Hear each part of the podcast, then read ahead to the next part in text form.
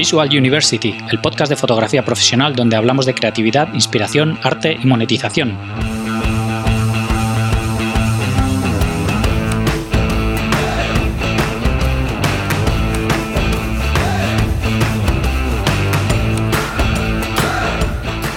Bienvenidos al episodio 108 de Visual University. Soy Gonzalo Manera, fotógrafo profesional, y hoy tenemos con nosotros a Sara Lobla, fotógrafa especializada en bodas. Conocía ya el trabajo de Sara y Ana Encabo me habló muy bien de ella en su entrevista en el episodio 60, y tenía muchas ganas de hablar con ella. Lo que no sé es por qué he tardado tanto en contactar con ella, la verdad. Me ha gustado mucho la historia de Sara, cómo se va reinventando y la dedicación que le pone a todo lo que hace. Espero que os parezca interesante. Antes de pasar con la charla, quería decirte que si quieres seguir aprendiendo más sobre cómo monetizar tu fotografía, apúntate al máster de Visual University. Aprenderás a poner precio a tu trabajo, buscar tus clientes ideales, contactar con ellos, crear tu portfolio y todo lo que necesitas para diferenciarte y conseguir clientes. Esta semana concretamente hemos visto una guía de buenas prácticas para Instagram y el apasionante tema de las facturas. Muchos suscriptores me habían escrito con dudas, así que las hemos dejado todas solucionadas. También hemos visto unas preguntas que nos ha dejado Javier, un alumno del máster, y que han sido muy enriquecedoras para todos los fotógrafos. Visita master.visualuniversity.com para más información y apuntarte. Estoy seguro de que te va a ayudar mucho en tu carrera fotográfica. Y ahora os dejo con Sara Lobla. Bienvenidos a un nuevo episodio de Visual University. Hoy tenemos con nosotros a Sara Lobla. ¿Qué tal, Sara? ¿Cómo estás? Muy bien, compañero. Buenos días. Buenos días y bienvenida. Muchas gracias por, hacernos un huequillo. Un placer. Ya te comenté el otro día que, me encantó las entrevistas que he escuchado y, me encanta formar parte de, tu familia, la que estás creando. Qué bien, qué bien, pues muchas gracias. que para todo el mundo que no te conozca, cuéntame quién eres y a qué te dedicas. Pues eh, soy fotógrafa de bodas. Eh, he decidido que ya no me quiero presentar más así, pero es como, ¿cómo hago el resumen? Pues me gusta también eh, muchísimo escribir y, estoy haciendo un montón de mentorías y one-to-one, ayudando a, emprendedores o, personas que llevan tiempo en la profesión pero se sienten estancados. Entonces, por eso es un poco que cuando me presento como la verdad es Destination Wedding Photographer, que es como que tiene mucho más nivel, ¿no? Parece que, si haces bodas de destino es como que, eres más exitosa, ¿no? y me, cada vez me siento más vacía cuando me presento de esa, de esa forma porque me siento menos yo, ¿no? Al final creo que vamos evolucionando y vamos cambiando un poquito el concepto de la palabra éxito. Entonces, digamos que, que, soy todas esas cosas que te he contado, además de madre, las 24 horas del día. sí, sí, eso además es una cosa que no puedes, de la que no puedes descansar nunca. Eso es, eso. sí, sí, yo igual voy, voy ahora a casa de mi madre y igual siempre me lo dice, me dice, madre eres hasta que te mueres. Y, nos cuida como si, como si siguiésemos siendo pequeños muchas veces. Sí, sí, sí, yo creo que cuando cuando decides ser padre o madre no eres consciente, pero cuando de repente lo tienes, es como dices, esto es peor que una hipoteca porque sí que va a ser para toda la vida a nivel de angustia. y según van creciendo, más te preocupas por ellos y también más consciente eres de que no puedes y no debes estar protegiéndoles todo el rato, que tienen que errar. Entonces yo creo que ahí es lo que más duele, ¿no? El, el, dejarles errar por sí mismos cuando, cuando lo que te apetece es abrazarles y meterles en una burbuja, ¿no? Pero bueno, maravillosa enseñanza. sí, sí. Bueno, todos hemos tenido que pasar por ahí al final, así que sí, sí. Y no hemos salido tan mal, así que, oye, no, tiene que ser muy difícil, ¿no? ¿Y de, dónde eres, Sara? Pues bueno, eh, yo me considero chica de Mediterráneo. Sí. Eh, porque, bueno, yo nací en Madrid, eh, pero a los 19 años me marché, estuve viviendo. Tengo 26 mudanzas, entonces te resumo así un poco en. ¿26 mudanzas? Sí. Y sé que no va a ser la última porque yo tengo que acabar viviendo en Mallorca, en mi Mediterráneo. Pero mm. bueno, he vivido en Ibiza, he vivido en Italia, he vivido en, Alemania, en Múnich, he vivido en Barcelona, he vivido en Tarrasa, he vivido en Madrid Centro, en el Radio, ahora vivo en un pueblejito pequeñito de mil habitantes contando las vacas, eh, eh, a las afueras de Segovia, eh, no sé, he vivido en un loft, he vivido en un piso, he vivido en, un, en un loft gigante de estos de dos plantas. Bueno, pues entonces me considero bastante de, del mundo en Bilbao. Es maravilloso todo lo que te cuento cuando, cuando hablas con gente y dices, wow, qué guay. Pero sí que añoro tener una cuadrilla. Eh, es como me siento de todas partes y de ninguna. Entonces he aprendido que el hogar lo, lo, llevamos un poco, bueno, yo lo llevo absolutamente dentro y, y, me llevo pues lo mejor de cada, de cada sitio. Claro. ¿Y por qué, por qué has hecho todos estos cambios? ¿Fue por, o sea, fue por cuando ya eras mayor, no de, no de niña por, por cosas de tus padres o de trabajo o alguna cosa así? Sí, o sea, mi madre eh, cuando yo tenía siete añitos cogió su primer cáncer y luego lo volvió a desarrollar cuando tenía ya 10, cuando yo tenía 16, creo. Sí, murió mm. cuando yo tenía 17 y yo me enfadé muchísimo con el mundo. Eh, coincidió que yo era jugadora de voleibol, estaba en la selección y era mi, mi futuro, ¿no? lo, que, lo que yo me quería dedicar. Y coincidió un poco que murió mi madre, que yo tuve una lesión que me dijeron que me quedaría coja, que no podía hacer más deporte. Y entonces, eh, pues yo me enfadé muchísimo con el mundo y como todos mis amigos me decían que eres muy guapa, que eres muy guapa, preséntate a concursos, yo me iba presentando en concursos en verano de moda y entonces con ese mm. dinero nos pasábamos el verano, todos los compañeros, todos, todos, toda la cuadrilla de veraneo, nos la pasábamos súper bien.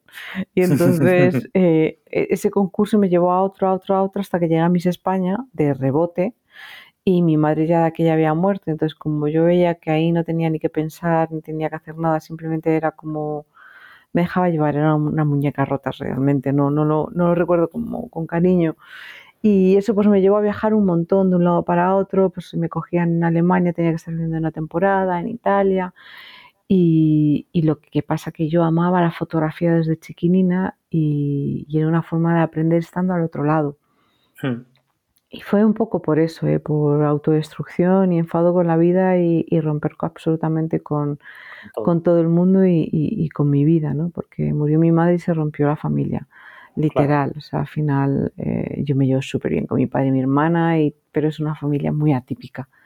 Entonces fue mm. un poco por eso. Y luego ya, pues, eh, acostumbrada a ser nómada, pues eh, ya me fui moviendo de un lado para otro buscándome la vida hasta que, que volví a Madrid. le pedí trabajo a mi padre, estuve trabajando con él y cuando tenía todo, todo, todo, una super casa, un trabajo increíble, que no trabajaba fines de semana, eh, le dije a mi padre que lo dejaba y que necesitaba trabajar con las manos, que yo no era feliz y, vendí todo, me quitó toda la crisis del ladrillo, la anterior crisis que pasamos, hmm. y me puse a estudiar en EFTI. O sea, fue, fue así a los 28 años. O sea, que fue un cambio radical. ¿Y por qué? Ah, o sea, has dicho que, siempre te había gustado la fotografía, siempre habías hecho fotos en todo ese proceso de, trabajar de modelo y todo esto. O sea, mi vocación siempre había sido eh, ser, eh, estudiar magisterio de educación física. Mira, eso es lo que he estudiado yo. Ay, pues eso, es que lo amo. O sea, no, he ejercido nunca, pero es lo que he estudiado da yo. igual, eso se lleva. O sea, yo creo que es como lo de fotógrafo, que aunque dejes la profesión, vas a ser fotógrafo toda la vida, pues eh, deportista, aunque dejes de practicar por cualquier motivo, o sea, eso se lleva. Sí, sí, es algo que yo, yo lo amaba, o sea, yo, yo te digo, a nivel modelo he podido desfilar en Cibeles Gaudí, para Paco Rabanne, Carolina Herrera, hacer campañas brutales y como fotógrafa me han publicado en Brights, he hecho portadas, he hecho no sé qué, y jamás he sentido lo que he sentido echando un partido de voleibol. O hmm. sea, ni en las derrotas ni en las victorias. O sea, es algo que yo, mm, a mí me ha forjado como persona la capacidad de esfuerzo, de trabajar en compañerismo, eh, de lidiar con las lesiones, de decir yo puedo, yo puedo ir adelante. O sea, el deporte me ha aportado las mejores enseñanzas del mundo. Hmm. O sea, entonces, bueno, pues quería ser eh, profesora, pero tengo dislexia, déficit de atención, hiperactividad, el famoso TDA.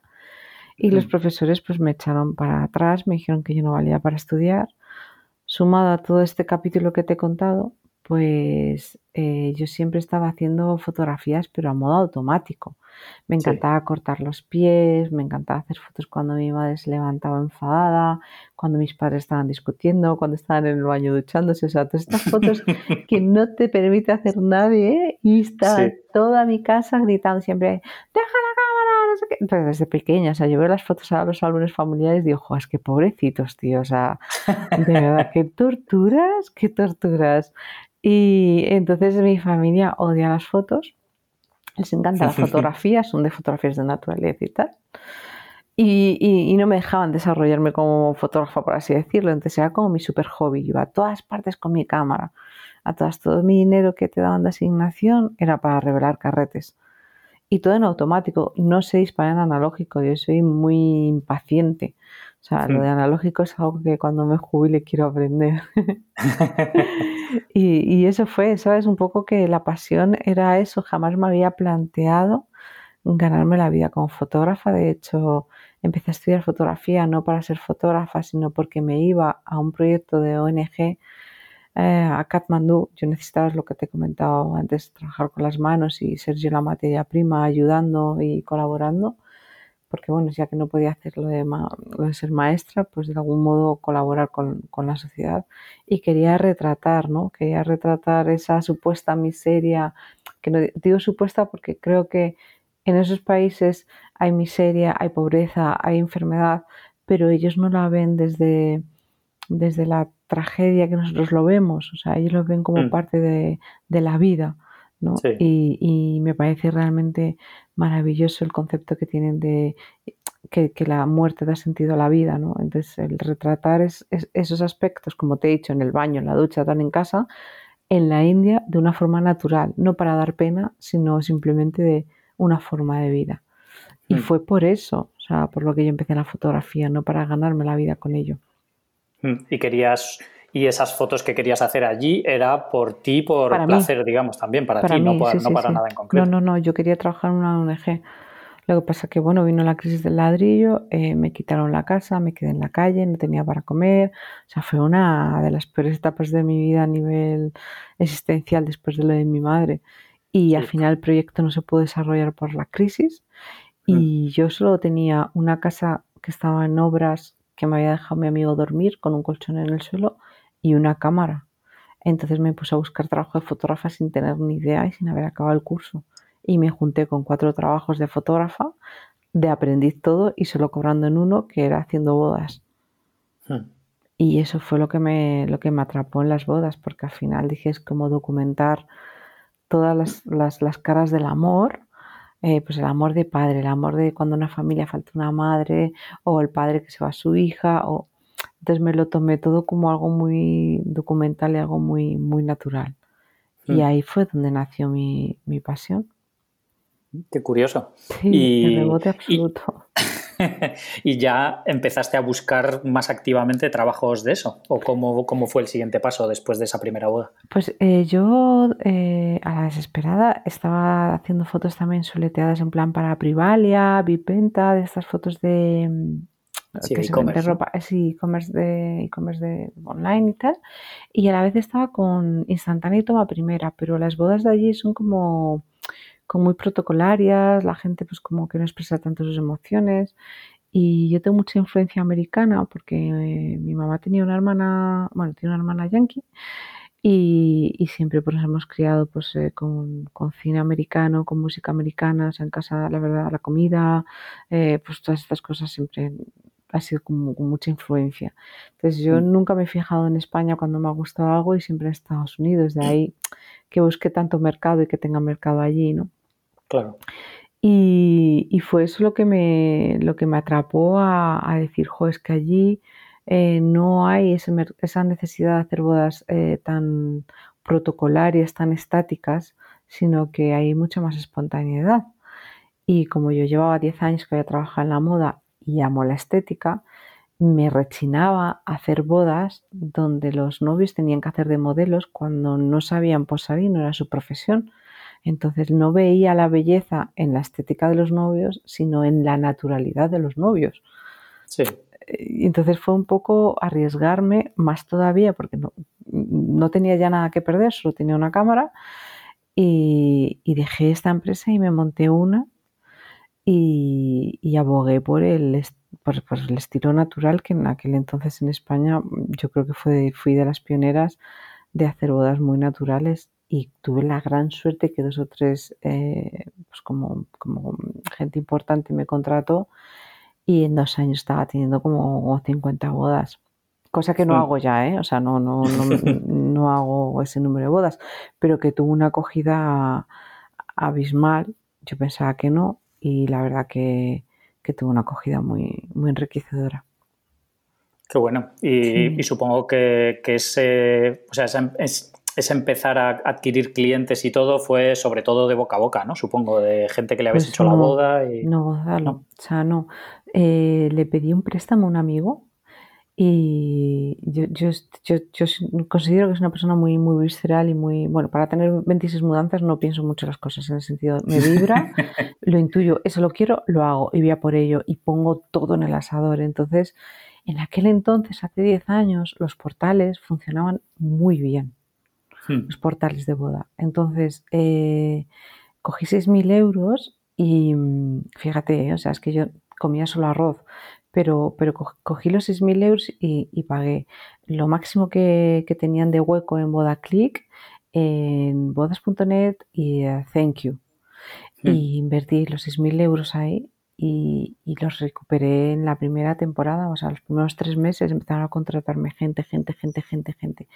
A raíz de ahí, el segundo año solo me quedé, hice un estudio y con los que ma- ma- mayor influencia de clientes me había traído, eh, devolví el dinero a mi amigo, obviamente en tres meses, y, y el siguiente año pues me quedé solo con bodas, eh, bodas.net y BodaClick.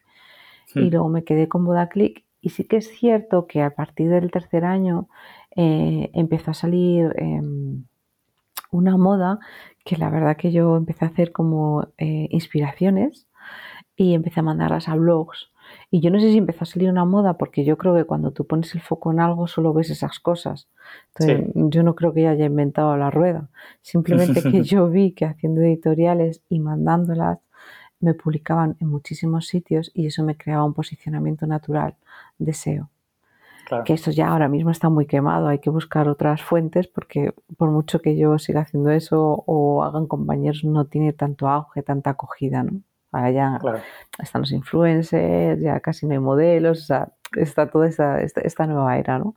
Pero claro, es que Sí. 10 años son muchos años porque cada 3, 4 años va cambiando todo. Sí. Entonces ese fue mi, mi crecimiento na- natural. Qué bueno. Sí, O sea que sí, sí, la verdad es que yo, yo recuerdo que en esa época yo me casé en, en 2010 y yo me acuerdo que en esa yo, época ¿sí? eh, los, sí, todos los portales estos y todo, había además un montón de portales y, y funcionaban súper bien. Súper bien. O sea, es que más que era como tu mini wedding planner. O sea, Sí. como te metías ahí y decías, jo, es que este portal, ¿para qué me viene a otros sitios? No, ya miro, el proveedor de los regalitos, el proveedor de tu, y era pues como tu wedding planner, ¿no? Y, Sí. y fue una gran idea, pero bueno, pues eh, como todo tiene su comienzo y su final. Claro, claro, claro. Y después, cuando ya pasó esa- ese boom de los portales, eh, lo continuaste con esto de las editoriales que comentas. Exacto, lo continué con lo de las editoriales. eh, tuve bastante buena acogida porque yo no recuerdo, de hecho, no, no, no quiero dar nombres, no, porque creo que esto lo deben de contar ellos, pero recuerdo a, a- a los tops que ahora mismo en España hay, sobre todo chicos, ¿no? que me llamaban, oye, ¿tú cómo lo haces? ¿Pero por qué te publica Vogue? Pero tal. Y yo les decía, pues nada, pues hago una editorial y luego cojo y lo mando a los blogs, ¿no? Y entonces me lo cogen. Y ellos empezaron a hacer un poco lo mismo. Para mí era un estado muy natural porque era como organizar una sesión de moda. Claro, Entonces, para mí era muy fácil y muy intuitivo. De hecho, cuando estudié en EFTI, los profesores se enfadaban conmigo cuando yo decidí hacer bodas, porque ellos me decían que, para, que lo que yo sabía hacer innegablemente era moda. Pero yo la moda, como te he contado, fue algo de rebote, fue una escapada. Yo Claro. no, no, no me, gusta, me gusta lo natural. O sea, amo la Sí. estética, pero, pero lo natural. O sea, no. Claro. sí, entonces, me, me resultó muy fácil dar, dar este paso a mí. claro. Y supongo que eso, que, que toda la, la cultura y el aprendizaje que tenías desde el otro lado en esas sesiones y en todo ese trabajo de moda te habrá servido un montón de cara a, tu trabajo de fotógrafa, ¿no? Muchísimo, porque al final era como a nivel editorial o a nivel sesión, era como crear exactamente lo mismo, buscar una pareja y luego era dirigir a modo fotógrafa de bodas la pareja. Sin embargo, a todo el equipo era como hacer una producción, una producción muy grande porque duraba muchos años, o sea, perdón, muchos, eh, muchas horas, a lo mejor 15, 16 horas, y en el que tenías que simular eh, todos los acontecimientos que se dan en una boda, que es muy difícil simularlos porque hay mucha realidad emotiva y Sí. eso es muy difícil de simular. Entonces, eh, son retos que a mí me apasionan los retos y, a veces era muy, muy divertido. Ahora no hago, ¿eh? ahora me llaman para hacer y puedo hacer una al año. Sí, sí, sí, tengo un rollo con las personas que me llaman y lo hago para disfrutar, no porque crea que eso me pueda aportar a nivel laboral. O sea, es más porque me, aporta a nivel personal. Claro. ¿Y cómo, cómo, diste el salto a hacer bodas, bodas fuera de España? Porque eso, eso es otra, o sea, que, claro, que digamos te metiste en la rueda del mundo de las bodas aquí en España, ¿no? A través de los portales y de las publicaciones en revistas aquí en España. Pero ¿cómo, ¿cómo, diste ese paso? Porque es un cambio muy diferente, ¿no? El, empezar a que te conozcan fuera de España. Este es un poco lo que, como hemos empezado la entrevista de cuando me he presentado, que te he dicho, bueno, es que Destination Wedding Photographer, ¿no? Esto es como muy guay, muy exitoso, pero yo lo que estoy haciendo a día de hoy y lo que llevo haciendo pues como dos, tres años ya, eh, un tiempo hacia atrás, es eh, que yo noto muy dividida a la, a la sala profesional, a la sala madre, a la sala mm, familiar. Entonces, eh, yo soy muy holística la gente pues muchas veces me dice, es que eres la hierbas, es que yo entiendo que hay gente que no va como mi onda, ¿no? Y que es mucho más businessman o businesswoman, pero yo soy muy holística y aún a todo. Entonces yo creo que cuando tú pones tu foco en algo, cuando tú lo deseas de verdad, empiezas a ver eh, oportunidades y, señales, ¿no? O sea, es mm. así. Entonces, mm, es así para mí, ¿eh? Para, ojo, para siempre es mi, mi, forma en lo que yo lo he vivido. Entonces, yo notaba eh, un vacío en el que decía, es que quiero más, es que aquí me siento limitada. Y jamás me había durado un trabajo más de dos años, una casa más de un año y una pareja más de tres. O sea, esos eran mis números y, me aterraba cuando os iba acercando los números tanto de pareja como de casa como de trabajo. Entonces yo me vi que ya llevaba tres años y que empezaba a notar esa sensación de final. Y hmm. dije, esto no puede ser porque a ti te gusta mucho esta profesión. Y dije, claro, es que lo que te falta es que no haya eh, una monotonía. ¿Cómo no hay una monotonía? ¿no? Empecé a hacerme preguntas. O sea, cogí un, folio y me empecé a hacer preguntas como si fuese una psicóloga. ¿Cómo no hay monotonía? Pues con diferentes culturas, con diferentes sexos, con diferentes eh, costumbres, diferentes formas de decirte quiero. ¿Cómo lo puedes conseguir? O bodas de extranjeros que se casan en España o tú irte al extranjero. Entonces, para mí, bajo mi punto de vista, cuando tú decides irte al extranjero, tienes que poner un foco en un lugar, porque si pones el foco en muchos lugares es mucho más difícil el crecimiento, ¿no? Entonces, em, yo puse, me, me, fui a Miami y puse el foco en Miami y dije, bueno, pues me voy a gastar 3.000 euros, me voy a ir allí, contacto con una wedding planner y hago lo mismo. Hago dos o tres sesiones, eh, conozco a la wedding planner, la muestro mi trabajo y ya tengo para posicionar en Instagram cosas que he hecho poniendo efectivamente que, no era, que eran sesiones, que no era realidad, pero mm. ya eh, la localización era Miami, Miami, Miami, Miami, Florida, California. O sea, fueron los dos sitios donde yo, donde yo me posicioné y yo vi un... La verdad que es Después, cuando miro mi trayectoria, creo que tengo buena visión a nivel eh, empresarial de las necesidades que están por venir. Mm, luego, a nivel empresarial económica, no soy tan, tan buena todavía, ¿eh? que estoy haciendo un mentoring ahí, que tengo que conseguir tener una buena relación con el dinero porque no le doy la importancia que tiene. Pero, mm, pero sí que vi un, en, Miami todo es como super too much, ¿no? Las uñas postizas como a lo exagerado. Eh, bueno, un poco lo que está ahora aquí, ¿no? Entonces yo vi que Miami ya se estaba pasando de vuelta, que había habido una burbuja eh, inmobiliaria muy grande y que vivía mucho europeo allí y que mezclar eh, las necesidades que habían creado allí en el mundo bridal, de, bueno, el mundo bridal y todo lo que acompaña, luego el embarazo, luego, o sea, todo, sí. ¿no? Todo, todo esto consumismo que tienen, llevar el toque europeo, eh, que sabía que iba a funcionar por descontado y así fue. Ah, o sea, estaban encantados con que alguien español, eh, que somos trabajadores vamos, mm, lo máximo, porque allí te contratan ocho horas y te están avisando a las siete horas y media que te tienes que ir dentro de media hora. Y nosotros estamos acostumbrados a trabajar como mulas.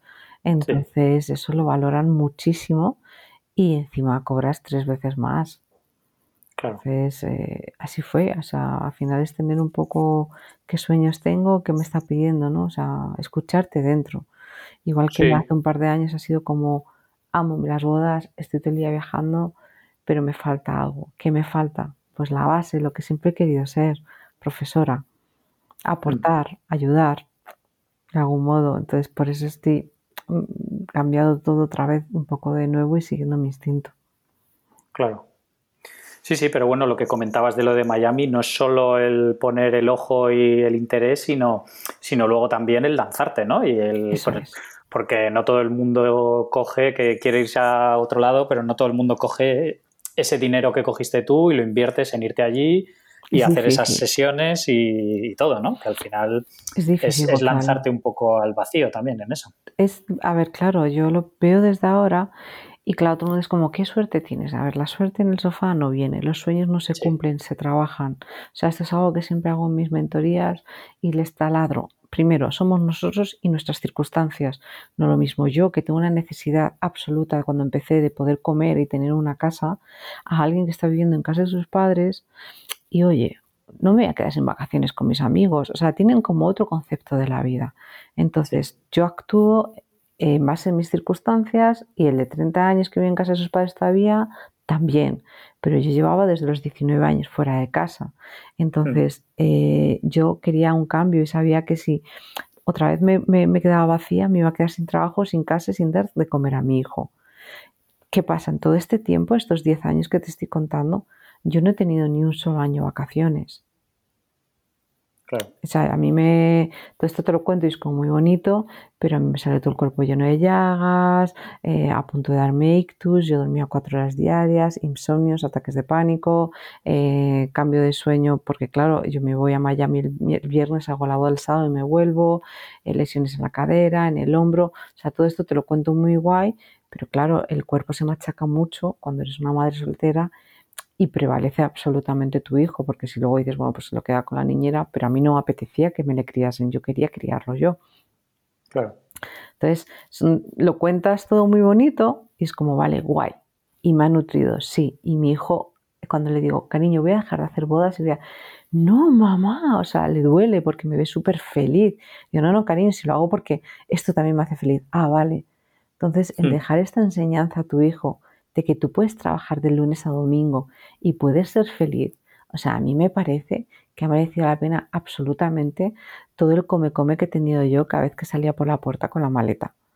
Claro. Pero hay que trabajar eh, el cargo de culpabilidad, el decir, estoy invirtiendo 3.000 euros, que a lo mejor luego mi hijo lleva sin vacaciones desde que nació y no le voy a dar unas vacaciones, y si esto sale mal, o sea, tienes que tener eh, mucha fortaleza y tomar muchas decisiones eh, que a lo mejor hay otras personas que no las toman y son mejores fotógrafos que yo y a lo mejor no consiguen lo que quieren.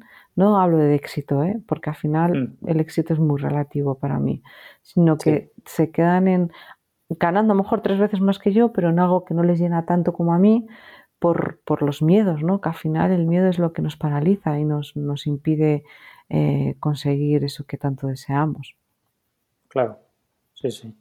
Hmm. ¿Cuánto tiempo estuviste allí en Miami para, para hacer como esas sesiones de prueba y esos contactos y todo eso? Pues aproveché cuando mi hijo se fue con, su padre, que, que, la verdad que sabe muy poquito, pero las navidades se fue y, y, fue muy duro porque por primera vez me separé de mi padre y de mi hermana en navidades y me fue, sea, si él se fue creo que el día 25, el día 25 por la noche estaba cogiendo yo el vuelo a Miami y me fui esos 10 días que estaba él con el, con el padre y llegué justo para, pues para el día que llegaba él. Mm. Sí. ¿Y, con, eso te dio tiempo ya a organizar las sesiones pues y con a eso hice... A ver, lo, estuve trabajando desde España, ¿eh? claro, ya me imagino que ibas con los contactos hechos y todo un poco con trabajado, un contacto, Solo con un contacto me fui, con una mm. wedding planner, porque claro, allí todo va súper diferente, es lo que te digo, eh, no tiene nada que ver. De hecho, yo llevo trabajando ya con ellos seis años, con Estados Unidos, y me sigo sorprendiendo cada vez que voy, que voy todos los años mm. cuatro o cinco veces, o sea eh, no tienen nada que ver eh, sus rutinas de trabajo, eh, lo que es para ellos la jerarquía a la hora de, me piden las wedding planners, por ejemplo, una chorrada las fotos, ¿me puedes pasar las fotos? Y les digo, no, es que tengo que hablar con los novios, no te puedo pasar toda la galería de fotos. No, no, entonces no les molestes. Es como, wow, ahí, ¿sabes? No hay tanto propiedad de la intimidad, de la intimidad, por así decirlo, ¿no? Esa protección de datos no, no, no, no la llevan tan a rajatabla, a no ser que sean celebrities, ¿vale? Entonces, esto todo es un, proceso que, que, yo pierdo muchos clientes por, por falta de conocimiento, porque, porque somos el día y la noche. O sea, por lo menos con Estados Unidos somos, somos el día y la noche. Con Italia es diferente cuando trabajo con ellos, o con Inglaterra pero con Estados Unidos somos el día y la noche. Pero me fui con un contacto, hice tres sesiones y, esas tres sesiones fueron lo que me, me abrieron las puertas. Y ya empezaste a trabajar con esta wedding planner que te proponía. No, con la wedding planner no, no, trabajé, se enfadó, nos enfadamos. ¿Ah, sí, porque llegamos a un trato que yo, bueno, pues a ver, al final hubo como unas discrepancias, llegamos a un trato de yo voy allí, hago las tres sesiones, tal, eh, venga, vale, pues también luego haces mi boda, vale, yo te, hago tu boda a un precio, pues, eh, ¿no? Pues llegamos a un acuerdo económico, cuánto te vas a gastar tú allí, cuánto cuesta la boda, de tal forma repartimos gastos, independientemente de si irá trabajando en una cosa o en otra, ¿no? Mm. Y al final cambiaron la fecha de boda, bueno, pues a mí se comportaban de una forma que, no iba conmigo y, llegamos al acuerdo de que, bueno, que, pues es que obviamente ya no me iba a llamar más para trabajo y que, entendía que no hiciese su boda, llamó a otro fotógrafo y listo. Hmm. Eh, yo soy muy sincera, entonces eh, sé que esto me ha hecho, entre comillas, perder dinero, pero ganar por otra parte. Pero yo no me siento bien eh, ir a hacer una boda de alguien que es algo tan íntimo en el que yo no voy a estar 100% y en el que mi cabeza me está diciendo, jo, es que mira, es que no sé qué, mira lo que me han hecho, me siento súper dolido. Sí, Es que estamos hablando de una boda, no estamos hablando de que voy a fotografiar cuatro pantalones. Sí. Entonces preferí perder ese contacto y jugármela y a lo mejor pensar que había tirado en cierto modo el dinero y que no iba a conseguir clientes, pero yo no, yo no podía engañarla, o sea, yo no, no quería engañarla. Pero independientemente de eso, empezó a salirme igualmente trabajo. Al final yo creo mucho en la energía del universo. O sea, creo que cuando actúas de corazón, al final las cosas te vienen. Y si no te vienen por ahí, es que te van a venir por otra parte. No sé si tú has visto la película Cadena de Favores. Eh, pues mm, diría que sí. No, la tengo ahora en la cabeza, pero diría que sí que la he visto. Súper recomendable. A mí me impactó un montón. Era adolescente y es, triste, acaba triste pero dije que, obraría así, que obraría así el resto de mi vida e inclusive cuando, ya te digo, me ha faltado para comer, he seguido obrando así. Y la mm. verdad que siento eso, que, tú puedes hacer o dar por una parte, pero luego la vida te da por otra, ¿no? Y es, mm. muy guay, es muy divertido. Me parece una forma de vida muy, muy bonita y por lo menos es lo que le intento inculcar a, a Noah, a mi peque. Sí, sí, sí, al final, bueno, eh, que al final vivimos en una sociedad y cuanto mejores seamos todos hacia los demás, ¿no? Pues eso es. vamos a estar todos mejor, es indudable. Cuanto más gente feliz haya, eh, mejor vibración el planeta. Aunque te caiga muy mal esa persona, yo siempre digo, mira, le deseo lo mejor fuera de mi vida, pero lo mejor. Pero si él está feliz, eh, no va a estar haciendo el mal. Así que, igual que yo, así que todo estupendo. Sí, sí, sí. Yo creo que también que al final y que eso que dicen del karma y todo eso no es exactamente muy bien cómo, pero al final como te portas es lo que te viene, ¿no? Como, sí, y que, la gente sí, que la gente se siente que a lo mejor no es que si tú haces algo mal te va a venir algo malo, ¿no? Pero que la gente al final también sí que percibe cómo eres tú y, y reacciona a eso, aunque sea inconscientemente, pero sí que está claro que, que la gente tiene afinidad por, la gente que, es buena y que hace cosas, ¿no? Yo, creo que... O sea, lo que dices del karma, yo creo que la gente se lo toma del karma como que el karma es un castigo. Y el karma no es un castigo, es un aprendizaje. Y yo me he dado cuenta sobre todo al ser madre, porque es como cuando, la frase cuando seas padre comerás huevos, ¿no? Pues eso es el karma. O sea, yo no entendía a mis padres de por qué y por qué, pues yo quiero preguntar todo el rato por qué, porque soy inquieta, porque me hacía sentir mal, ¿sabes? Y ahora no, ¿por qué? ¿Por qué? Porque es porque que, que, me dejes. Y entonces dices, ostras, tú, espera, espera, que esto es un aprendizaje, esto es para que me dé cuenta que mis padres no no, fue, no eran malos padres, o sea, es que llega un punto que tenían un límite, ah, vale, y perdonas, ¿no? Y aceptas. y les quieres más todavía a tus padres, ¿no? Entonces, el karma es un regalo, es una enseñanza. Y creo que nos pasa en todos los ámbitos, a nivel laboral, a nivel personal, a nivel de pareja. ¿No? Es, es, es, una bendición, lo que pasa que pica y escuece y no mola tanto, ¿sabes? Sí. sí. cuando es algo que no te gusta, sí, sí, claro. O sea, molesta mirarse al espejo y decir, joder, es que yo tengo esos fallos, ¿sabes? O sea, es como, ¿por qué me rechina esta persona? Pues, hombre, porque te sientes identificado aunque te jorobe beberlo, ¿sabes? pues fastidia un poquillo, pero en el fondo, cuando aceptas, que al final yo creo que es la clave, ¿no? Aceptar las cosas que no te gustan es una llave más para la felicidad eh, el camino se hace más bonito. Sí, sí, desde luego. y, ahora, mm, entonces, estás un poco dividida entre, entre, hacer bodas y todo esto de las mentorías que, estabas contando antes. me encanta esa pregunta porque eh, no me atrevía a contarlo a nadie y siempre lo tenía como súper oculto, ¿no? Y es como que que de repente ya, no me da vergüenza ¿no? contarlo. Qué guay. Sí, yo, creo que, en general los creativos somos muy malos para vender o contar lo que hacemos. Gonzalo, malísimo. A mí me pasa igual también. Y yo como me he tenido que vender a mí, suena súper mal, pero vendía mi cuerpo al ser modelo, ¿no?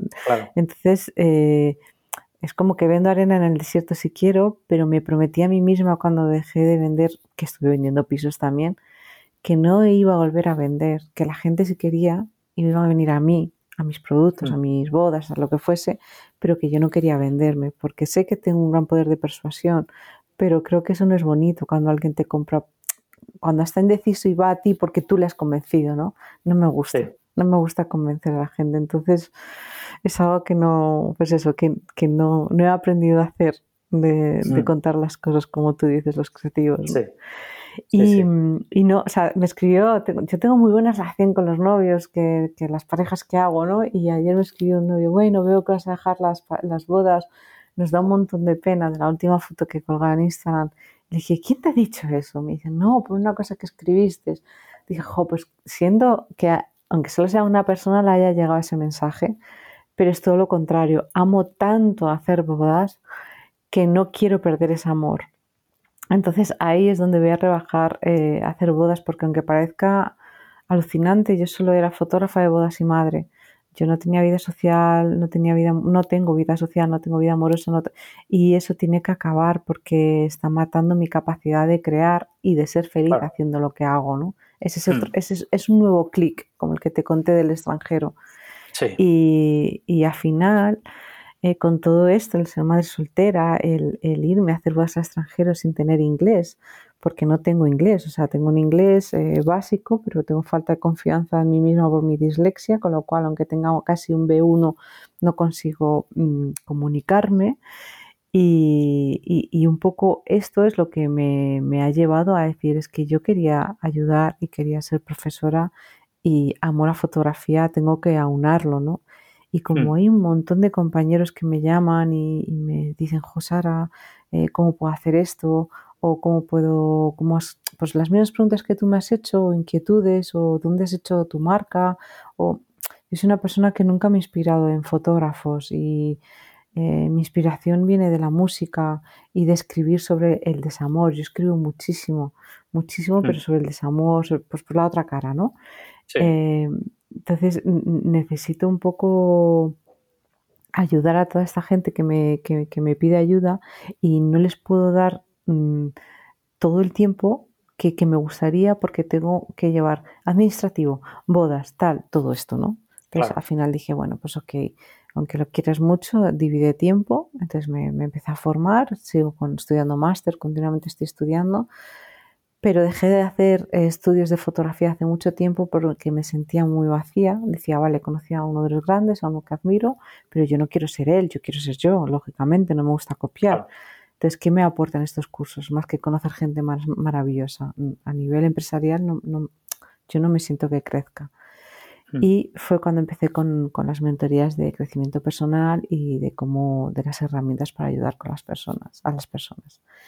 Y esto mm. fue como hace dos años que empecé yo ya a hacerlo, ¿no? Y ahora es como que me he lanzado un poquito más y, quiero desarrollar el producto, pero todavía no lo tengo hecho. Me encantaría decírtelo como es. No sé si es de escuela, es un poco mentoring, es un one-to-one, pueden hacer por packs y siempre muy personalizado porque mi experiencia cuando he dado workshop es que al final, que soy de las que opinan que aunque te lleves una cosa ya merece la pena lo que has pagado con una cosa de aprendizaje. Pero creo que la economía va a sufrir otro bache seguramente y, y, cada vez tenemos menos tiempo porque vamos, pues la era va cambiando. Entonces quiero que sea todo muy personalizado. De esa, no, es que yo quiero esto, no, sabes que yo quiero lo, ¿sabes? Y no tanto enfocado a la fotografía, sino a ser auténtico contigo mismo. Luego lo otro ya te viene. O sea, si yo te doy la herramienta, te va a valer tanto para fotografía como si montas una empresa de ordenadores y luego si quieres algo más específico sobre edición, programas, lógicamente vamos a ello. Hmm. Pero al final, si te das cuenta, toda la entrevista, toda mi trayectoria ha sido un poco seguir mi instinto y mis necesidades como persona. Y eso ha sido un poco lo que me ha llevado a tener mi éxito, mi concepto de éxito. Que a lo mejor otros dirán, ¡buah, qué éxito, qué nada! ¿Sabes? Hmm. Pero, pero para mí sí. Entonces, sí, sí, y, tu, y tu propia evolución personal, que al final, yo lo he hablado con más fotógrafos, que al final creo que que cómo estás tú en tu vida mm, en, todo tipo de aspectos, ¿no? Personales, de relaciones, de todo, afecta a, tu fotografía y a tu trabajo y a cómo ves las cosas y, que lo que antes te motivaba un montón, pues ahora ya no tanto y ahora te apetece hacer más otra cosa, ¿no? Que, al final la fotografía es una cosa que evoluciona un montón contigo como persona y... Es muy guay escucharte, ¿eh, mm. Gonzalo, porque no todo el mundo piensa lo mismo, de verdad. O sea, yo, yo, siempre digo, o sea, ahora tengo que dar una clase y bueno, pues es de pago, tampoco te puedo contar mucho porque va a estar colgado en la plataforma, ¿no? Pero sobre cómo hacer tu marca, ¿no? Y insisto mucho que una marca puede ser evolutiva, puede ser personal o puede estar de moda. Y si estás de moda tienes que estar ahí a tope y eso es una super empresa, pero no, no, tu evolución no va a poder ir a la par porque si no al final quebrará. Y es que somos mutantes, o sea, mm, el fotógrafo es muy de entrañas, a no ser que estés fotografiando lo que te digo en un e-commerce, ¿no? Que es como clac, clac, clac, clac, clac, que eso es como trabajar en una empresa de, piezas, ¿no? Como en una fábrica. Sí, una cadena de montaje. Perfecto, ¿sabes? No, no es súper lícito, ¿eh? Que yo lo he hecho y ha sido como guay. Pero eh, si tú eres fotógrafo, creo que como discutes contigo mismo y uno tira para un lado y otro tira para otro, más vas a ir. Hmm. O sea, yo ahora mismo mi cliente, yo tenía oficina, eh, yo me autoconvencí que necesitaba crear feeling con ellos, hacer la preboda, hacer todo, acompañarles, quedar con ellos en una salita, con, tomando un café, entregarles las fotos, que las viesen conmigo. Y, me, me autoconvencí de ese producto y luego dije, pero a ver, o sea, a mí no me gustaría ver, por ejemplo, las fotos de mi boda con mi fotógrafo. O sea, me apetece que estar en casa con mi pareja, eh, achuchón, pizza, eh, un sushi, eh, un helado, una mantita, nuestra forma romántica, la que sea, de estar con mi pareja, ¿no? Entonces, al final, yo tengo una relación buenísima con mis clientes, pero hay algunos que no los conozco hasta el día de la boda. Y ellos saben que estoy ahí, me llaman a las 5 de la mañana por diferentes países en los que viven tal. da igual, y, sea, y ellos cuando me ven se derriten y me abrazan y yo me fundo con ellos y te digo que es que una de mis mejores amigas es una clienta, pero mm. siempre respetando sus espacios, ¿no? Entonces yo me puse en el lugar de los, de los, de, los, clientes. Ojo, que luego está el fotógrafo, que a él sí le gustaría que su fotógrafo fuese así. Con lo cual, ese personaje, ese, esa forma de ser, va a atraer a clientes así y le va a funcionar el negocio de la leche. Sí, ahí está la clave. Yo no puedo ser como Serafín Castillo, que es que es un cachondo. Venga, piche, acércate, venga, cógela, dale un meneo, tal. Yo me pongo a hacerle eso a mis clientes en la sesión y me mirarán como diciendo, pero ¿hasta qué le ha pasado? Si yo soy una ñoña, si yo no hablo en las sesiones, yo, me dicen, Sara, no, no, es que lo que estoy viendo es que porque me gusta, o sea, vosotros es o sea, fin, si luego es como yo en una sesión, dirían, pero ¿qué le ha pasado? ¿Está mal? ¿Está triste? ¿Sabes? Y a él le funciona súper bien y a mí me funciona muy bien. Y los dos estamos felices con nuestros clientes. Claro. Por mucho que yo admira a Pablo Laguía o a Serafín o a Raquel Benito, no tengo su forma ni, ni el concepto de ver la vida. Claro. Entonces Es, primordial. Ni, de forma de ser, ¿no? Lo que, lo que estabas hablando justo de la, de la, marca, ¿no? Que, al final tú tienes que ser tú en todos los aspectos de, tanto de cómo trabajas y de cómo lo comunicas, ¿no? Y que al final atraes a ese tipo de clientes Eso es. que, van a estar a gusto contigo. Yo creo que en la vida tiene, tienes que tener unos innegociables innegociables como padre y madre, innegociable como pareja, innegociable como amigo, innegociable laboral. Y para mí un innegociable es trabajar solo por dinero. Y ya te digo que tengo que sanar esta parte energética con el dinero, de darle la importancia que tiene, ni mucha ni poca, ¿vale?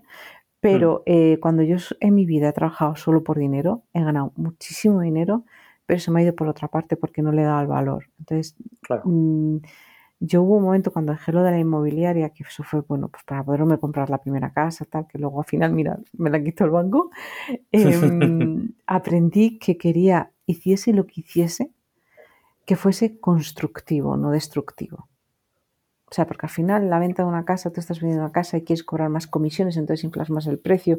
En un banco estás cobrando unos intereses, súper respetable, pero con mi personalidad no va. Yo que quería estar en una ONG, bueno, que estuve en una ONG, no estoy ahora porque mi proyecto es mi hijo, es mi mayor obra de calidad, o sea, para mí es como lo máximo.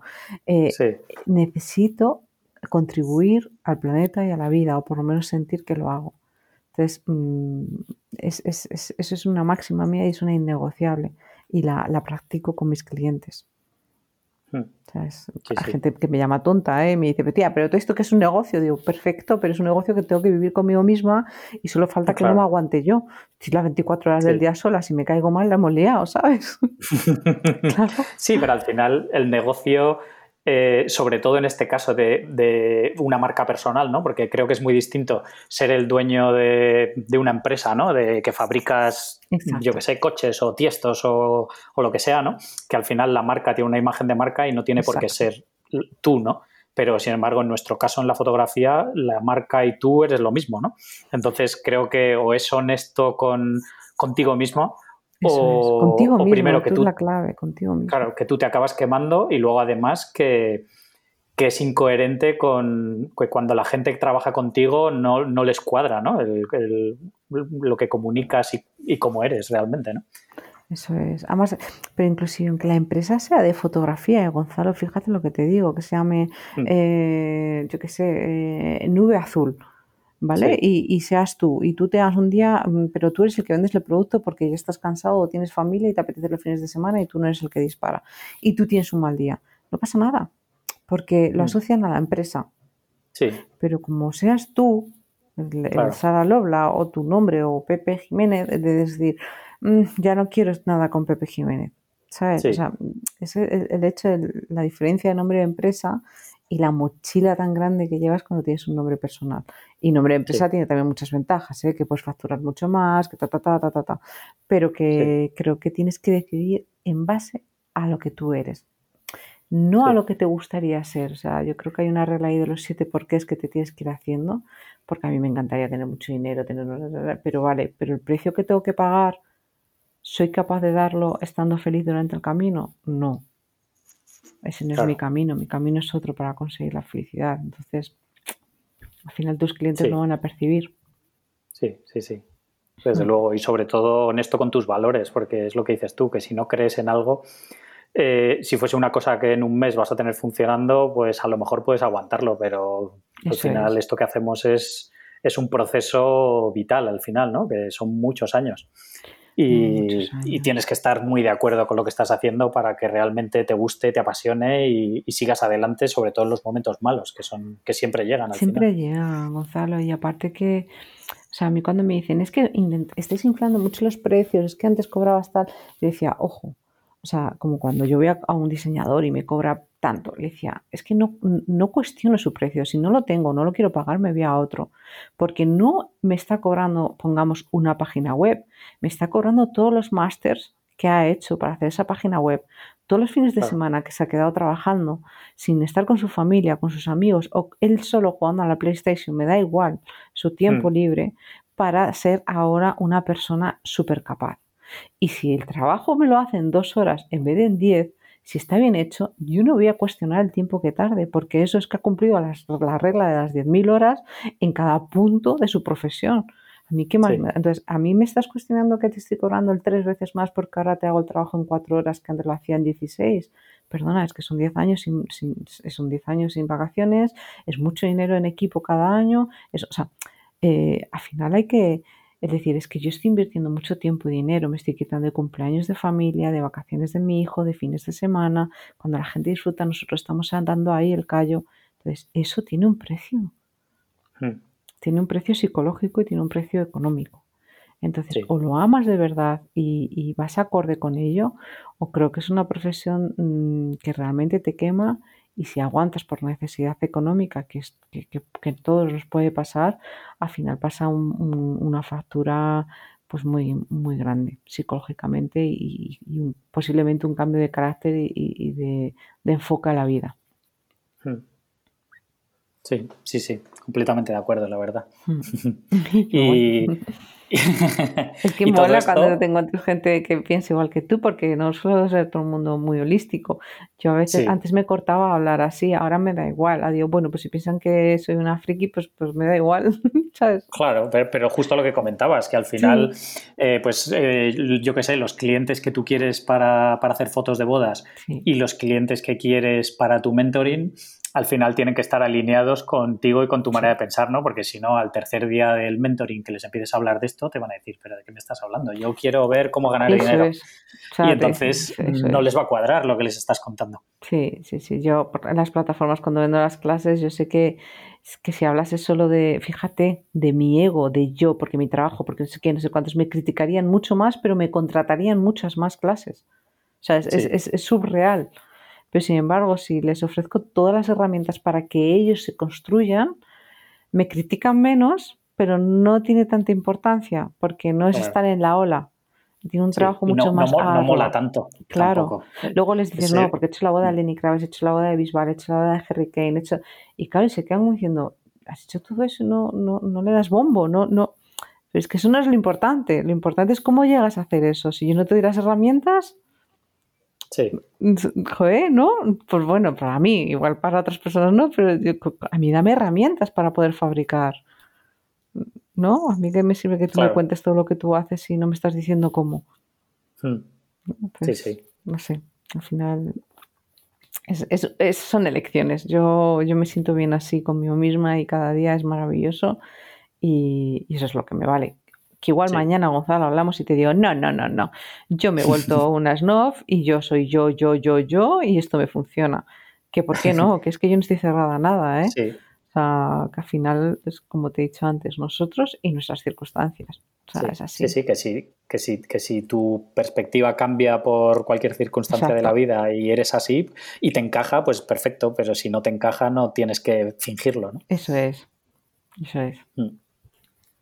¿Y cómo, ¿Y cómo haces ahora? Bueno, has dicho que estás preparando todo este proyecto de, los mentoring. Estoy preparando la página web, cómo diseñarla, cómo, cómo, enfocarla, cómo...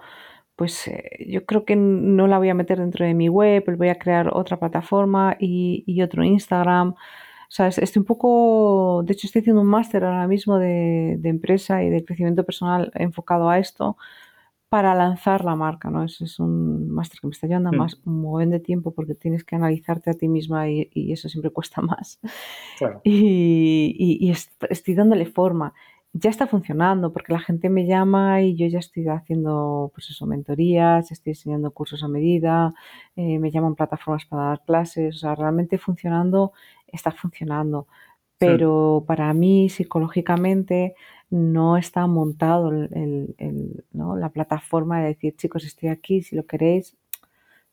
ahora es, maravilloso porque es el boca a boca y es gente que se interesa por ti sin saber que lo haces.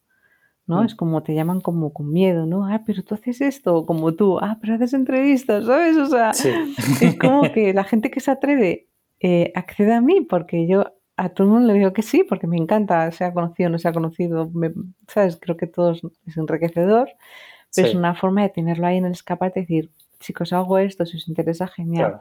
Y luego será el mercado quien, quien, diga que, que te lo valide o no. Claro, que, que, funciona y que puedo seguir por ese camino. Y si no funciona ese camino, pues eh, supongo que, se me despertará otra, otra inquietud desde luego con esto me sentiría súper completa ya porque estoy escribiendo un libro, eh, nada que ver con fotografía, ¿eh? estoy escribiendo un ah, libro. Sí, eso te iba a preguntar. No, no, nada que ver. O sea, yo es lo que te digo, eh, mi firma, mi marca, contraté a una persona que no tenía nada que ver con fotografía. Cuando me he sentido perdida, he hecho crecimiento personal y he hecho cosas que no tienen. O sea, jamás, jamás eh, me he fijado en fotógrafos eh, para, para, inspirarme y para crecer como fotógrafa. Yo he mm. crecido en lo personal para crecer con la fotógrafa, o sea, para crecer mm. como fotógrafa.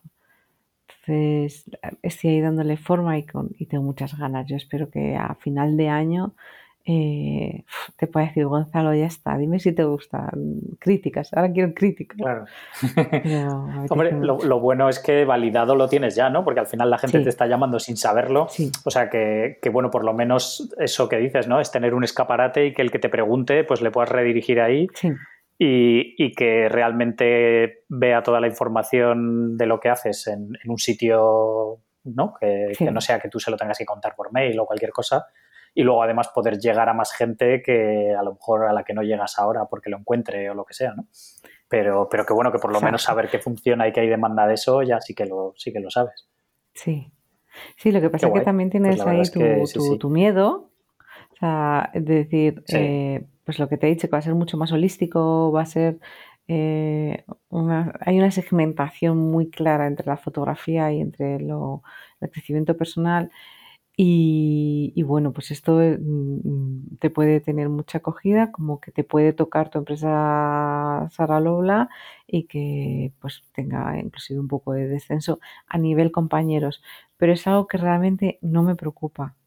O sea, hmm. es, un proyecto que lo hago tanto con el corazón que, que, es como que estoy emocionada. No sé.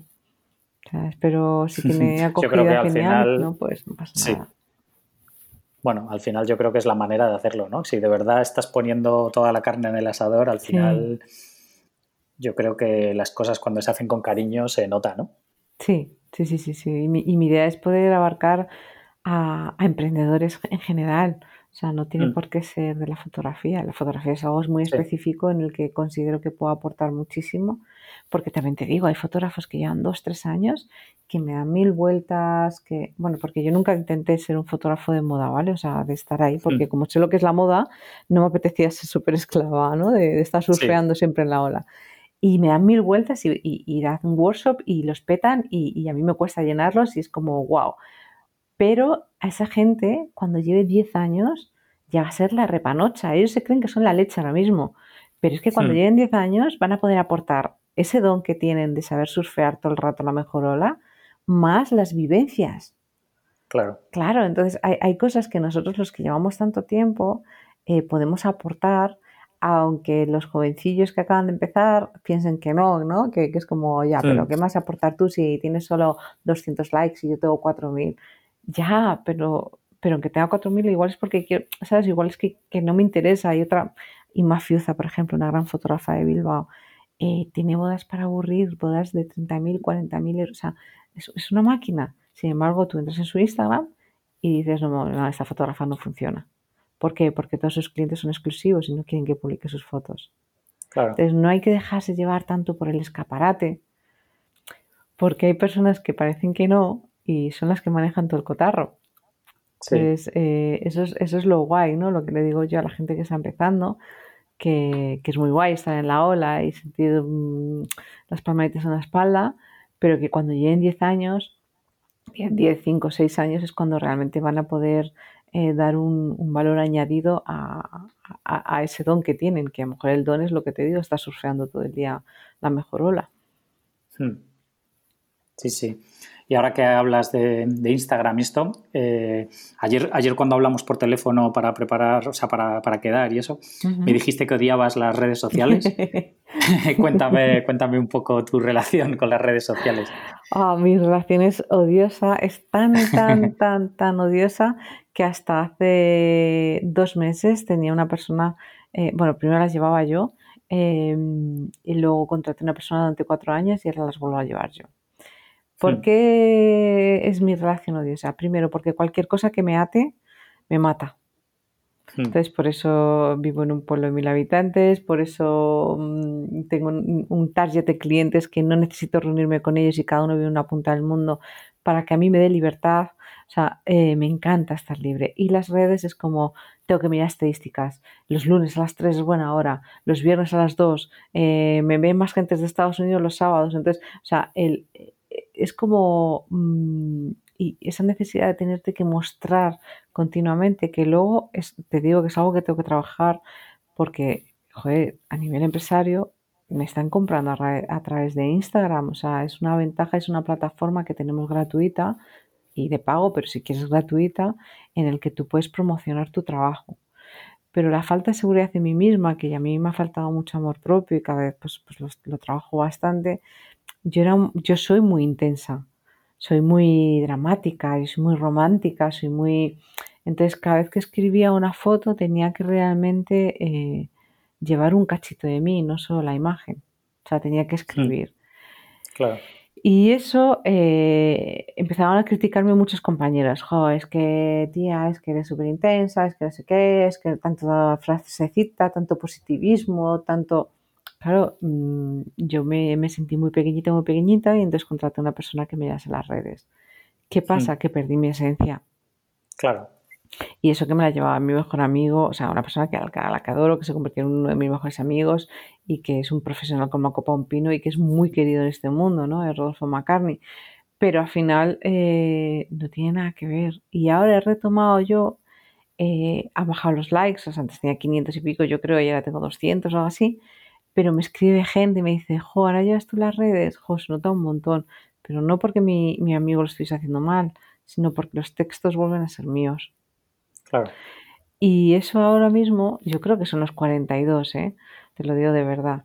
Eh, lo valoro un montón, Gonzalo. Hmm. O sea, el que otra vez me vuelvan a sentir ahí, eh, lo valoro mucho, muchísimo. Hmm porque es lo que, bueno, pues lo que llevamos hablando toda, toda esta entrevista, ¿no? Que, no es tanto el que me conozca ni el que siga, no, porque sea Lola, porque tal, sino el que sepan que, hay una persona humana ahí detrás y que soy una dramática, una ñoña, que me encanta escribir sobre los problemas de la vida, sobre el dolor, porque eso me da luz para valorar todavía más cuando suceden cosas bonitas como las bodas. Y esa soy yo, entonces ya se acabó. Si lo tomas bien y si no, pues nada, ya está. Ya se acabó ocultar esa parte de mí. Hmm. Entonces, ese es mi amor-odio por las redes, porque todavía me falta amor propio. Pero, lo conseguiré, lo conseguiré. Sí. Esa y el dinero es una asignatura pendiente de, saber manejar esas energías. Claro. Y entonces, a través de las redes te llegan, te llega trabajo, te llegan bodas y te llega, o hmm. sea, te funcionan como herramienta hmm. comercial, me refiero.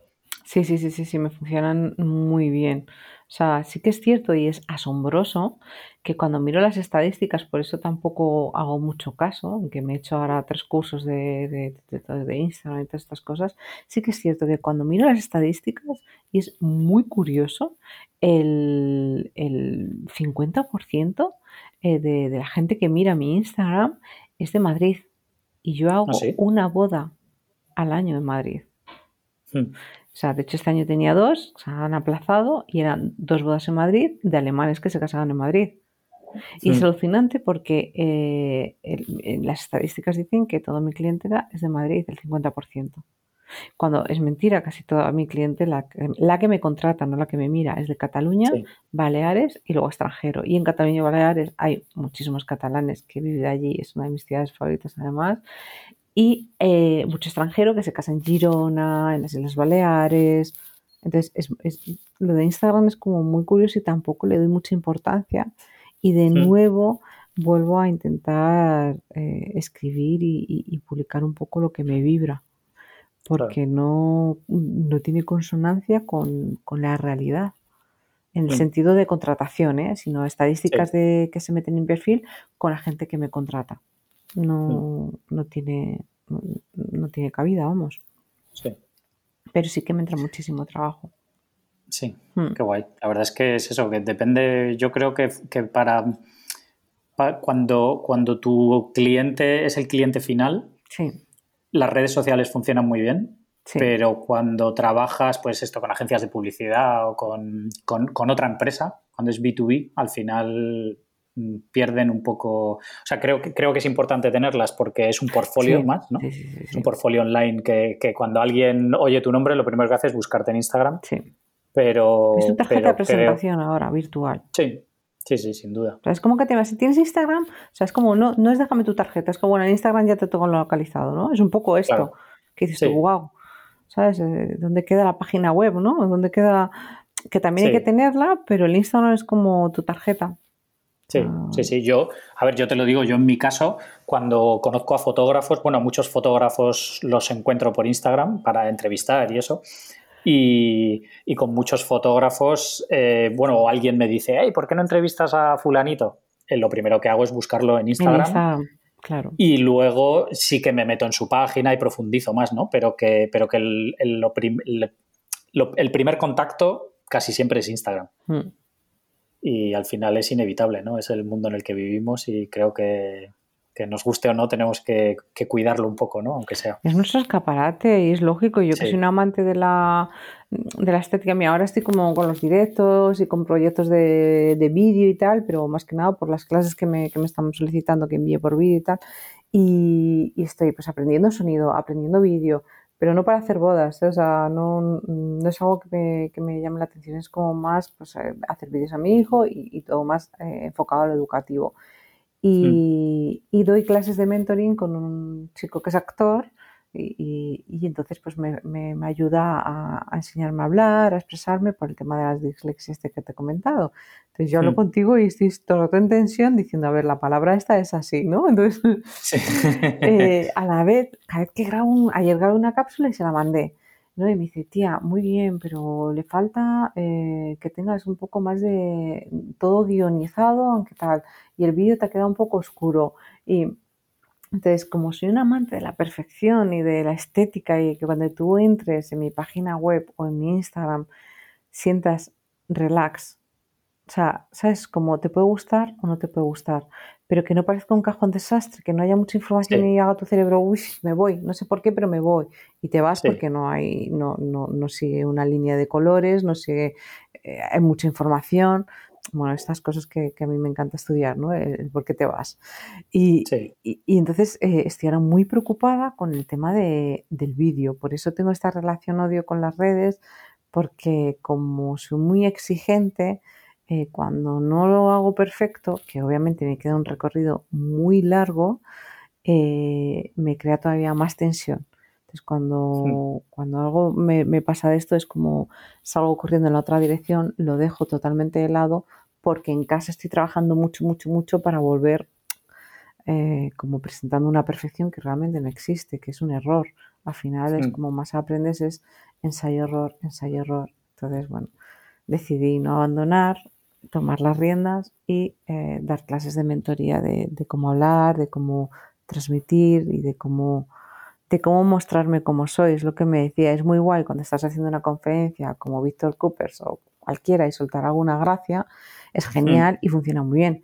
Pero si tú no eres gracioso, no sueltes la gracia, porque te va a quedar te tiene que salir.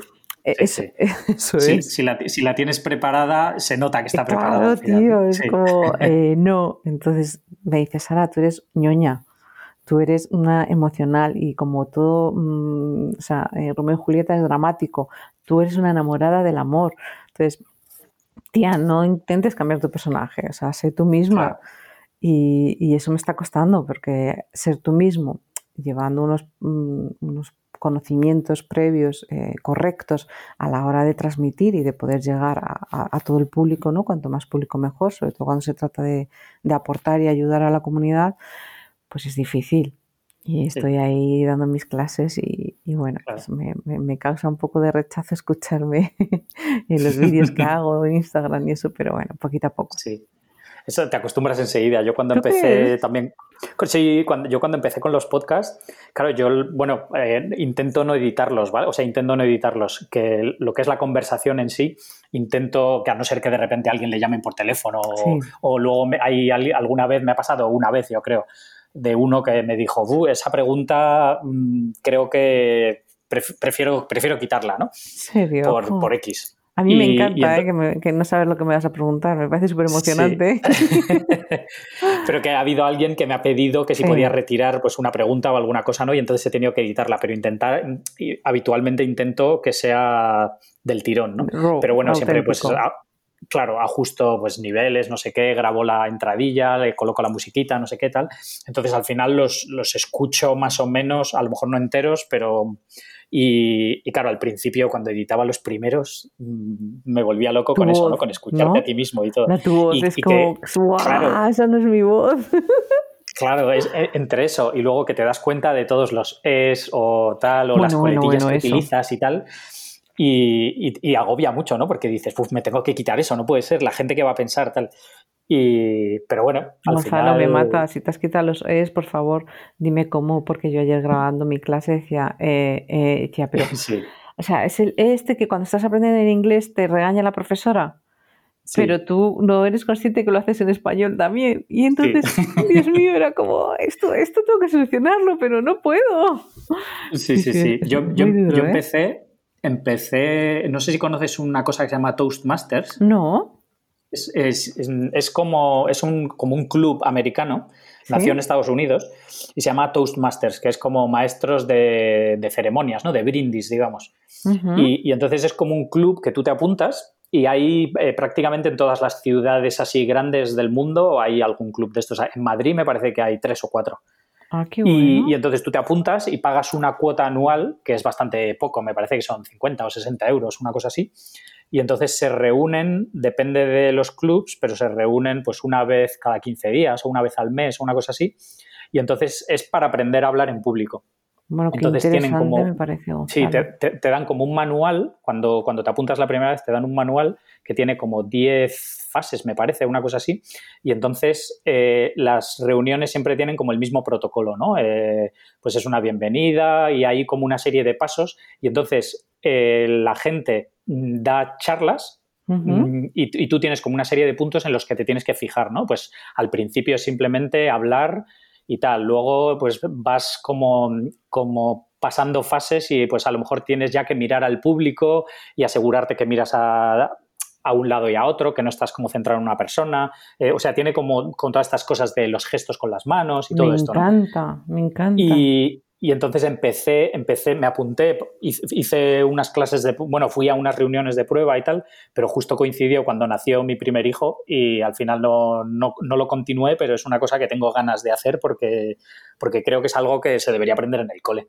que creo que ah, deberíamos pues memorizar menos cosas y, y, hablar y aprender a hablar en público. Como los americanos, o sea, que absolutamente todo, o sea, es como una boda, o sea, el best man es el speaker de la boda. Y va, y ahora bajan, y ahora no sé qué, y, todos se ponen, a, ¿sabes?, a decirles lo mucho que les quiero, o sea, y dices tú, joder, o sea, es que les han enseñado desde chiquinines a venderse a sí mismos de una forma natural. O sea, con, con, un, con un amor propio, que es que, o sea, hay muchas cosas americanos que, que no me agradan, pero el amor propio que tienen, o sea, mm, lejos del ego y todo, ¿eh? sino el hecho de cómo, cómo defienden su postura, cómo, cómo se han en público, eso lo han mamado desde chiquinines. O sea, ¿por qué no copiamos eso en la educación española?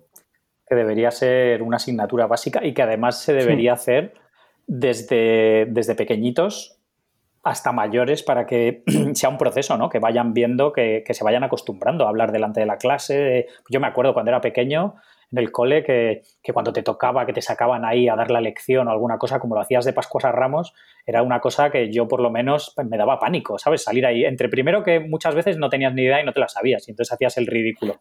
Y, luego otras veces, aunque te la supieses, te ponías nervioso por estar delante de todos. Y, y, creo que es una manera que no es adecuada de trabajarlo. No sé cuál es la manera adecuada de trabajarlo, pero desde luego esa no. Y, no sé, creo que es algo que se debería cultivar desde, desde bien pequeños.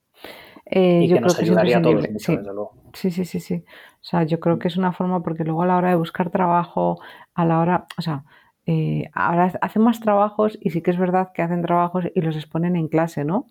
Pero mm, es poco, o sea, yo creo que habría que hacerlo todos los días porque a mí cuando me preguntaban la lección, el simple hecho de que me preguntasen la lección, tenerla que decir en alto desde mi pupitre, me moría de la vergüenza Entonces, cuando tú tienes esos conocimientos en ti y vas a una, entrevista y sabes tener un lenguaje corporal, eh, sabes un saber estar, o sea, al final eso para cualquier tipo de profesión eh, te da una seguridad que, no tiene precio. Hmm, sí, sí, es, un, desarrollo personal muy, muy grande. Así que te voy a tomar la palabra, voy a, voy a coger tus máster y voy a buscar en Madrid, aunque esté a una hora y pico, y, y a ver si la próxima vez que hablamos te digo, he podido hacerlo. Qué guay, qué guay, pues sí, sí. Me encantaría, de verdad. O sea, me, parece súper buena idea. No sabía que existía estos grupos. Sí, sí, al final la verdad es que eso es lo bueno, ¿no? Que hoy en día hay grupos para, todo y que... Este, este, la verdad es que creo que es una cosa que lleva un montón de años, ¿eh? No sé si tiene, no sé, 40 o 50 años, una cosa así, que es...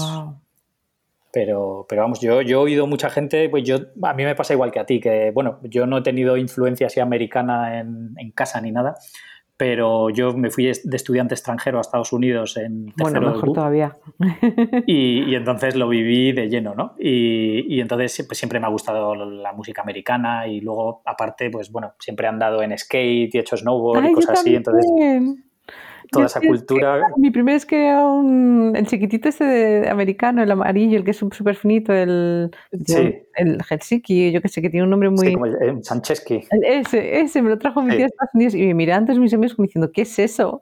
Sí, tío, mola mucho el skate. Qué guay, pues sí, yo he patinado desde, desde GB y, sigo patinando, de hecho. ahora además lo guay es que me llevo a mi hijo pequeño a Bueno, yo voy en longboard ahora, ¿eh? Yo en skate no. Yo, mi hijo lleva una Santa Cruz que va toda leche y yo voy en longboard como las viejecitas. ya quisieran muchas viejecitas. vamos, igual que con el snow, ya soy una viejecita en plan de si me caigo la cadera, la muñeca, ay, autónoma, que no llego a la boda. O sea, ya es como otro concepto. sí, sí, sí, desde luego. Pero esa cultura es muy guay, yo, yo me siento Sí, entonces toda esa cultura la he mamado mucho y siempre tiene mucha influencia, pues yo que sé, escucho muchos podcasts americanos, leo muchos libros americanos, eh, siempre lo tengo muy presente, ¿no? El inglés al final es algo que, hmm. que tengo todo el día y que leo en inglés y que y entonces pues, siempre busco y leo y tal y así es como encontré lo de Toastmasters también, pues en algún podcast de algún americano que hablaba de eso y lo busqué por curiosidad y vi que había aquí en España y pues lo voy a investigar de verdad, ¿eh? porque me parece muy interesante y muy enriquecedor. ya te digo que, por este desconocimiento yo había, contratado a este, este, chico para hacer mentoring con él, pero, pero que es genial porque se puede totalmente complementarlo uno con el otro. Él me está enseñando A, más vocalizar, más organizar y lo otro es cara a la gente ya, entonces es como pues una suma. Claro, porque además como vas allá a las reuniones y hay grupos, además los días que, o sea, hay además como encargados de determinadas funciones. Entonces, yo qué sé, tú imagínate que yo voy y hoy me toca a mí dar una charla, ¿no? que, además tienen una duración y tienes que atenerte a esa duración para ser capaz de controlar el tiempo y todas estas cosas, ¿no? Y, entonces hay encargados en el público, digamos, que es el encargado de, la pronunciación o el encargado de las coletillas o el encargado de tal. Y entonces te van apuntando todas las todas las cosas y luego cuando termina al final la, la asamblea, digamos, lo comentan y te dicen, pues mira, eh, ha estado muy bien por esto, por esto y por esto, pero repites mucho tal, has dicho E 23 veces, eh, no sé qué, ¿sabes? Sí, sí, te dan todo el feedback, claro. Entonces es lo guay porque tú, aprendes mogollón, claro, porque recibes feedback al momento de, lo que acabas de hacer, ¿no? De gente que está ahí aprendiendo lo mismo que tú. Sí, que al final tu profesor es el alumno y tú luego eres profesor del otro. O sea, me parece súper nutritivo, ¿eh? Sí, sí, sí, es muy guay, la verdad. Y luego además la gente, claro, da charlas de lo que sabe, ¿no? Y, entonces, claro, escuchas charlas de, de, cualquier tema, de cualquier cosa y son súper interesantes, la verdad. divertido, de verdad. O sea, me están dando muchas ganas, ¿eh? Qué guay. ya tengo deberes, o sea, cuando se ponga el PEC a hacer manualidades, que me ha dicho que quiere hacer manualidades, me voy a meter yo en Master Tours a ver, a ver en Madrid, a ver si, porque aquí en Segovia no creo que haya, pero en Madrid eh, tiene que haber seguramente algún, alguno, o sea, que, que sí que sí. Le voy a echar un vistazo sí o sí, ya te contaré. Qué guay. Pues nada, ya me contarás, sí, sí. Pues, pues nada, Sara, que muchísimas gracias por dedicarme este ratillo. No, se me ha hecho corto, Gonzalo, ha sido como, pues eso, como charlar, hasta muy guay. Qué guay, sí, sí. Para mí es el objetivo de esto, que sea menos entrevista y sea así más charla de, lo que nos vaya surgiendo, que yo creo que al final es como salen las cosas más interesantes, ¿no? Ya, pensamos igual. Yo creo que nos hemos dado cuenta en esta conferencia que, nos pensamos en muchos aspectos igual en la educación de los peques, en la vida. Al final Hay, hay, una sintonía que, que bueno, que es, que es, muy bonito y de agradecer encontrarte, encontrarte a personas que, que bueno, que, que, caminan por el, por el, mismo lugar que tú. Es muy enriquecedor. Pues nada, muchas gracias. Y bueno, eh, ¿dónde es el mejor sitio para que la gente vaya viendo lo que haces y cuando saques todo esto de las mentorías y todo? Pues usaré eh, la plataforma de Instagram, que es donde más me siguen, y, yo creo que iré haciendo como pequeñas cápsulas eh, indicando hacia, hacia dónde va y si, si creo, bueno, y si creo o no, y cuál será seguramente el, Instagram eh, de los mentoring y de, los one-to-one. Y luego yo mm. creo que según vaya viendo la acogida, iré ya creando la, web. Mm. Bueno, y tu, y tu página web, luego las dejaré enlazadas en las notas del episodio, pero bueno, que tu página, tu página web, que además es, muy guay, la verdad es que es muy limpita, muy clara. estoy enamorada de ella, Gonzalo, y te lo juro que yo para que diga que me gusta algo mío, ya, ya de verdad, es que llevo un mes con ella y, y hijo, es que después de 10 años de conseguir el color que me gusta, el equipo que me gusta de foto, de luz, eh, y es cuando decido hacer el 50% de mi trabajo, ¿no? Pero es como muy guay, es como lo he conseguido, amo lo que hago, ok, ya está, ya puedo pagar, o sea, al siguiente nivel, que sé que lo que hago lo voy a hacer de mover de nivel. Y esta página web me ha costado hacerla un año, un año, porque la creé absolutamente toda, detalle por detalle, en Photoshop. Y luego, según estaba hecha, se la pasé a, al diseñador. Digo, la quiero así, con las fotos. Y me dice, pero es que qué curra te has pegado si me la has dado en imágenes en la web entera y todo por carpetas, todo. Entonces, claro, de repente verla, que clicas y, funciona el botón, no, es Photoshop, ¿sabes? Estoy enamorada de ella, así que, jo, me ha hecho mucha ilusión, muchas gracias. Qué guay, pues sí, sí, es, es, muy guay porque además es muy, muy claro de, de todo, ¿no? De las secciones, las fotos se ven muy bien, los colores están muy guay, no sé, muy guay, me gusta, me gusta mucho. Ay, qué ilusión, Gonzalo, muchas gracias. Nada, Vaya dos regalos más hecho, lo de Tomás y esto, ¿eh? De verdad, muchas gracias. qué bien, nada, un placer. Pues, pues nada, eh, muchísimas gracias, Sara. A ti, ha sido un verdadero placer, ¿verdad? Un abrazo fuerte. Un abrazo, hasta luego. Hasta luego. Bien, esto ha sido todo por hoy. Quiero dar las gracias a todos los que hayáis escuchado hasta el final y especialmente a Sara por habernos dedicado este rato. Entrad en visualuniversity.com barra 108 para ver su web y redes sociales. Si os ha gustado el episodio, por favor, dejad una valoración o un comentario que me ayuda mucho a que más gente encuentre el podcast. Un saludo y hasta la próxima.